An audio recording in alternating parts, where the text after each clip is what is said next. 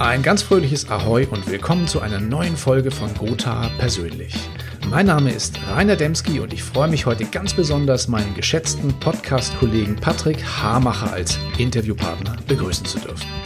Ja, der Patrick hatte unlängst im Rahmen der digitalen Roadshow der Gotha ein Webinar gehalten zum Thema Panoptikum eines Digitalmaklers, der Blick hinter den Vorhang der Online-Manege. Und genau zu diesem Thema wollen wir auch heute in der heutigen Ausgabe plaudern. Ich wünsche euch recht viel Spaß dabei.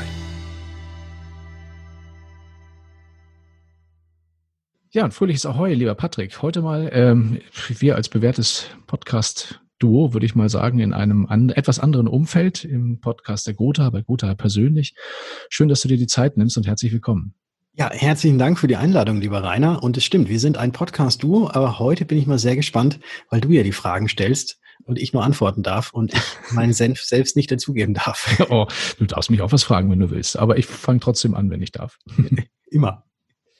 Ja, warum wir heute miteinander sprechen, hat auch ein bisschen was damit zu tun, dass du äh, ganz, also unlängst, ich glaube jetzt vor zwei Wochen, ja selbst einen Vortrag gehalten hast innerhalb einer virtuellen ähm, Vortragsreihe der Gotha, eines, einer sogenannten digitalen Roadshows, Roadshow haben die das genannt, unter dem Titel Days After Corona. Und dein Part, der sich mit dem Thema Digitalisierung im Maklerbüro beschäftigt hat. Ja, jetzt habe ich mir mal grundsätzlich die Frage gestellt, ist ja so wahnsinnig viel über das Thema Digitalisierung gesprochen worden in der Branche in den letzten, gerade in den letzten Wochen und Monaten noch mal viel stärker als vorher noch. Und äh, irgendwie wird dabei immer so ein bisschen unterschieden, so in der Wahrnehmung zwischen dem digitalen Makler oder dem schon digitalisierten Makler und dem irgendwie gar nicht digitalisierten Makler. Gibt es eigentlich diese Unterscheidung überhaupt noch oder ist das irgendwie nur so in den Köpfen drin und in der Realität schon ganz anders? Hm, das ist eine sehr gute Frage, weil ich mich tatsächlich in meinem Umfeld sehr stark mit den bereits digitalisierten Maklern, die auch sehr viel online machen, beschäftige und mich äh, mit denen austausche und gar nicht so diesen Kontakt zu denen habe, die nicht digital oder online affin sind. Deswegen kann ich da so viel gar nicht zu sagen. Aber was ich auf jeden Fall weiß, ist, dass, glaube ich, heutzutage jeder Versicherungsmakler zumindest schon insoweit digitalisiert ist, dass er auch E-Mails schreiben kann und im besten Falle natürlich auch seine Kunden und Bestandsdaten auch alle irgendwo digital und online zur Verfügung hat und jetzt nicht mehr wegen jedes Vorgangs extra nochmal zum Aktenschrank rennen muss, um dort äh, die Akten rauszuholen. Wobei wahrscheinlich die Realität auch wieder anders sieht, aber so in meiner Wahrnehmung ist das tatsächlich schon weitaus gegeben. Und der zweite Punkt ist der mit diesem digital aufgestellt und auch die digitale Beratung, so wie ich das Ganze mache. Das haben jetzt, glaube ich, in den letzten Monaten immer mehr kennengelernt und ich hoffe auch mal schätzen gelernt, dass es auch ein sehr smarter Weg ist, um mit dem Kunden zu kommunizieren, wobei das natürlich nach wie vor nicht unbedingt immer die eierlegende Wollmilchsau sein muss.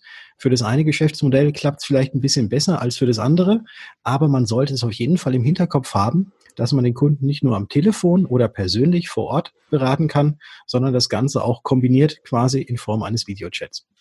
Du hast das ja in deinem eigenen Unternehmen, auch für die, die, die dich jetzt in dieser Hörerschaft noch nicht so genau kennen, sehr intensiv praktiziert. Du hast ja das, das Maklergeschäft deines Vaters übernommen, das ja zu der Zeit, würde ich mal sagen, noch nicht voll digitalisiert war, kann man ruhig so sagen, ne? Ja, das äh, definitiv kann man das so sagen, ja. Genau. Und hast es aber dann, ja, bis heute, glaube ich, sehr konsequent digitalisiert.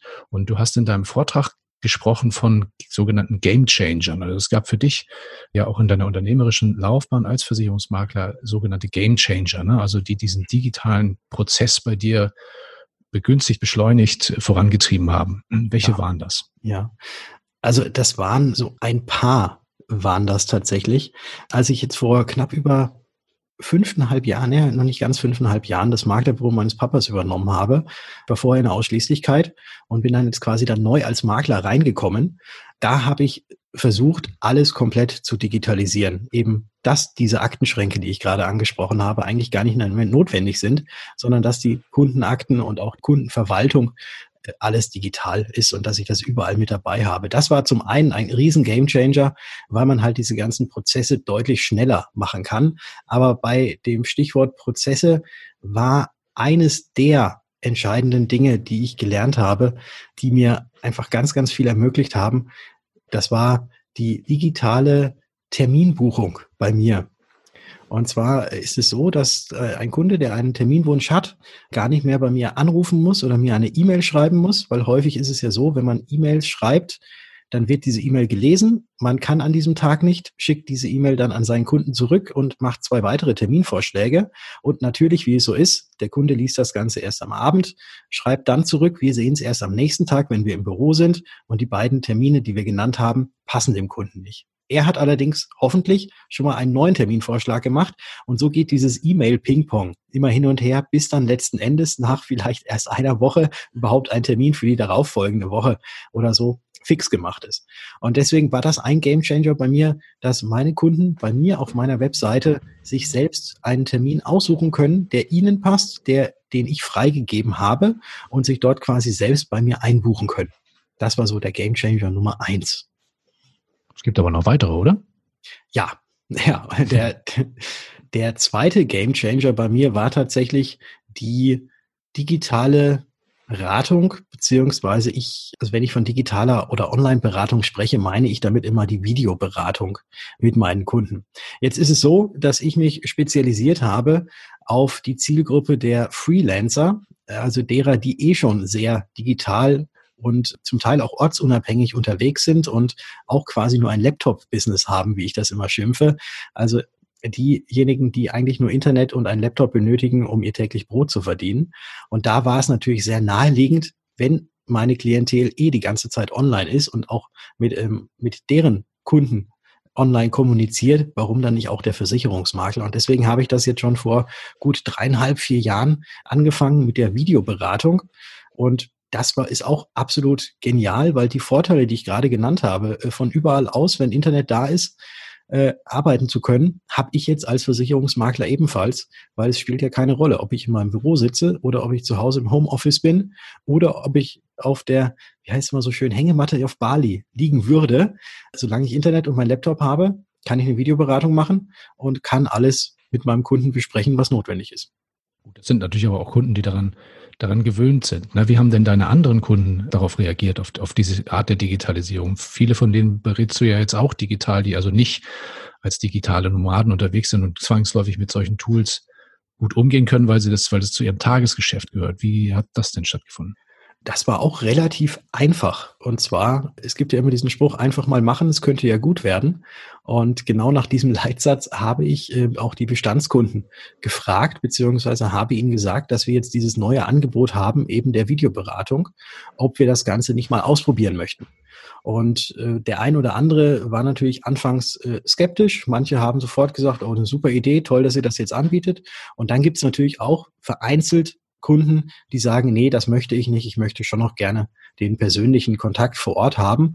Und da ich das Ganze ja, was ich vorhin gesagt hatte, ja von meinem Papa übernommen habe, wäre es jetzt natürlich nicht unbedingt sehr klug, den Kunden vor den Kopf zu stoßen. Deswegen laufe ich tatsächlich immer noch so ein bisschen zweigleisig, dass ich noch die alten Kunden derer, die es eben nicht möchten mit der Video-Online-Beratung, die bediene ich noch ganz klassisch. Mhm. Aber alle die, die neu kommen, denen wird sofort gesagt, wir machen das mit der Videoberatung und äh, das wird auch von den allermeisten angenommen. Und für diejenigen, die es eben nicht möchten, bin ich, so sehe ich das zumindest, dann eben nicht der richtige Ansprechpartner. Da gibt es dann wahrscheinlich noch andere Kollegen, die auch einen super Job machen, aber dann empfehle ich das eben oder diejenigen eben weiter, weil ich möchte künftig das Ganze wirklich nur noch auf diesem digitalen Wege machen. Ja, sehr konsequent. Ja, für all diejenigen, die das jetzt noch ein bisschen tiefer studieren und sich anschauen wollen, für den, für die gibt es einen Vortrag aus der digitalen Roadshow Days After Corona, also dein, dein Fachvortrag äh, als Aufzeichnung auf der Website daysaftercorona.de und auf der dkm365.de. Dort an letzterer Stelle auch nochmal verbunden mit der Möglichkeit, ein Weiterbildungszertifikat dafür zu bekommen. Also ich war selbst dabei bei dem Vortrag, war wirklich sehr spannend und ich kann nur jedem empfehlen, da mal, da mal reinzuschauen. Abschließende Frage, mal so ein bisschen in die Zukunft geblickt. Was sind deine nächsten oder sagen wir mal deine aktuellen digitalen Baustellen? Woran bastelst du gerade? Das wäre ja ganz gemein, wenn ich jetzt schon erzählen würde, an was ich momentan bastel. Äh, es sind, ja, ich habe ich hab natürlich immer noch, also trotz dass das Ganze jetzt bei mir mit der Digitalisierung fünf Jahre äh, schon andauert, gibt es immer noch irgendetwas, was ein bisschen optimierungsbedürftig ist, und was man, was man vielleicht noch besser machen kann. Ich glaube auch dieser, diese Prozessoptimierung, wie man das auch nennen könnte, wird, glaube ich, niemals enden. Also man ist, glaube ich, niemals an einem Punkt, wo man nichts irgendwie noch schöner, schneller, verschlanken machen könnte.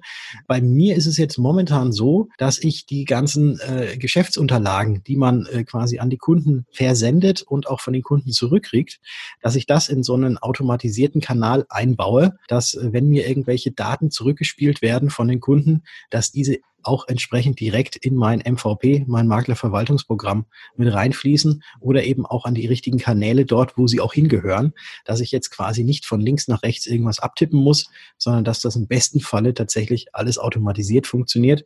Mhm. Und das ist schon gutes Geschäft, was man da machen muss. Und das wird auch noch ein bisschen dauern. Aber mal gucken, vielleicht im nächsten Jahr, vielleicht kann ich da von irgendwas Tollem Neuen berichten. Ja, da bin ich ganz fest von überzeugt. Äh, gerade du bist ja auch immer gern unterwegs und probierst auch mal neue Tools aus und so weiter. Das ja. kenne ich ja schon von dir. Ja, ich habe ich, ich hab übrigens schon mehr Tools ausprobiert, die danach nicht bei mir irgendwie Platz gefunden haben, als derer, die tatsächlich Platz gefunden haben. Also das ist wirklich mhm. so ein Trial and Error. Man muss es einfach mal testen und wenn es nicht klappt, dann kommt das nächste dran und wenn es klappt, dann hat man halt einen Glücksgriff. Also meistens ist es tatsächlich ein Glücksgriff, aber einfach immer, immer neugierig bleiben. Das genau. ist, glaube ich, das Allerwichtigste. Ja, das macht ja auch Spaß, wenn man da so ein bisschen in Bewegung bleiben kann. Genau. Patrick, vielen lieben Dank für, deine, für die Einblicke in deine tägliche Arbeit und auch in deine digitalen Strategien und digitalen Tools und so weiter. Äh, ich wünsche dir viel Sehr Erfolg gerne. weiterhin in deinem Maklergeschäft und sag mal vielen Dank auch für, für diese Show jetzt mal auf einer ganz anderen Bühne. Ja, ich habe auch herzlich zu danken, lieber Rainer, und allen Zuhörern wünsche ich jetzt heute noch einen wunderbaren Tag und bleibt und werdet digital.